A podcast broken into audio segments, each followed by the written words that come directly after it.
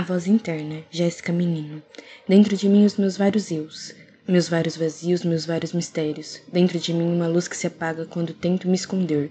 Dentro de mim mesmo, pois a matéria externa já não condiz com a interna. Para me aliviar do sofrimento social, ou já estabelecido, dentro de mim guardo meus segredos, minhas verdades, meus anseios. Até que um dia a vida já sobre ti o véu da verdade, da transparência, da sobrevivência e da luta contra as aparências, as vaidades e os preconceitos.